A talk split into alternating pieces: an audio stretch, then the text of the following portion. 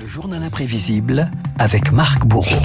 Bonjour Marc Bourreau. Euh, bonjour François, bonjour à tous. J-6 donc avant le second tour, Emmanuel Macron, J-5 même, avant le second tour, Emmanuel Macron et Marine Le Pen lâchent leur dernière force dans la bataille.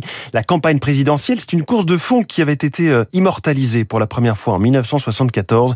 Le cinéaste Raymond Depardon avait suivi l'ascension de Valéry Giscard d'Estaing. Une partie de campagne, un document rare devenu une référence sur la conquête du pouvoir et la communication politique. Oui, Valéry Giscard d'Estaing dans tous ses états pendant 1 h et 27 minutes. VGE en meeting, VGE en avion, VGE en voiture. 1974, une partie de campagne, une ascension politique au microscope qui prend sa source de l'autre côté de l'Atlantique.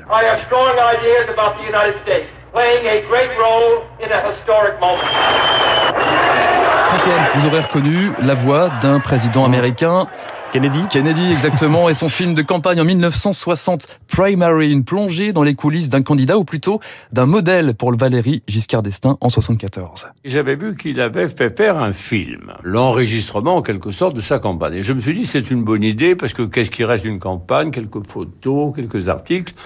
J'aimerais qu'il en reste une trace. Et je me suis dit, il faut prendre une équipe. Et l'heureux élu, ce sera Raymond Depardon. On s'est retrouvé dans un avion quand il s'est porté candidat. Moi, j'étais là pour euh, un journal, l'Express.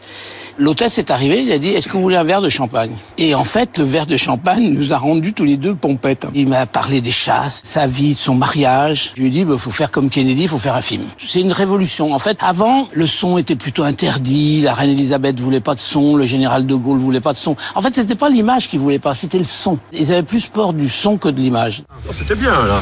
C'était excellent, excellent. L'ambiance était bonne. C'était bien qu'il y ait un peu de contestation. comme ça, alors, ah, c'est bien, parce que jusque-là, il n'y en avait pas eu de Ici, vous savez, il y a de l'exubérance dans tous les sens, alors... Euh, et vous avez répandu des tracts, des... Oh, De pardon, promène alors sa caméra, des bains de foule, séance photo également avec ses supporters à Montpellier, à Bayonne ou encore en Savoie. Voilà, souvenir comme ça. Hein. Ah, vous savez, sur le film de la campagne. Oh, bah c'est gentil. Mais le titre n'est pas encore trouvé, ça dépend du 19 mai. Oui, c'est ça. Et le film devait justement s'appeler 50,8%. Le score de Valéry Giscard d'Estaing au deuxième tour. Giscard préférait la victoire en chantant. Ce sera finalement une partie de campagne référence à, à Maupassant et Jean Renoir. Moi, j'ai tout filmé. Bon, il se repeigne, tout ça, il y a tous ces petits détails.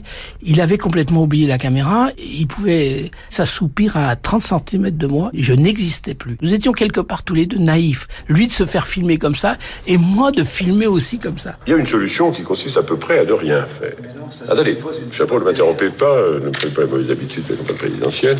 C'est une élection qui est pratiquement gagnée si on ne fait rien. Mais ce qui distingue réellement ce documentaire, François, c'est cette séquence de pardon et l'un des seuls à pouvoir accéder à une réunion stratégique d'entre deux tours. VGE, dans son bureau, peaufine avec sa garde rapprochée son plan d'attaque face à François Mitterrand. Je ne crois pas beaucoup qu'on puisse gagner des voix à gauche. Je vous dirais franchement, je ne le crois pas. Mais je crois qu'en ayant l'air de vouloir les gagner, on se tourne vers la gauche, ce qui n'est pas la même chose.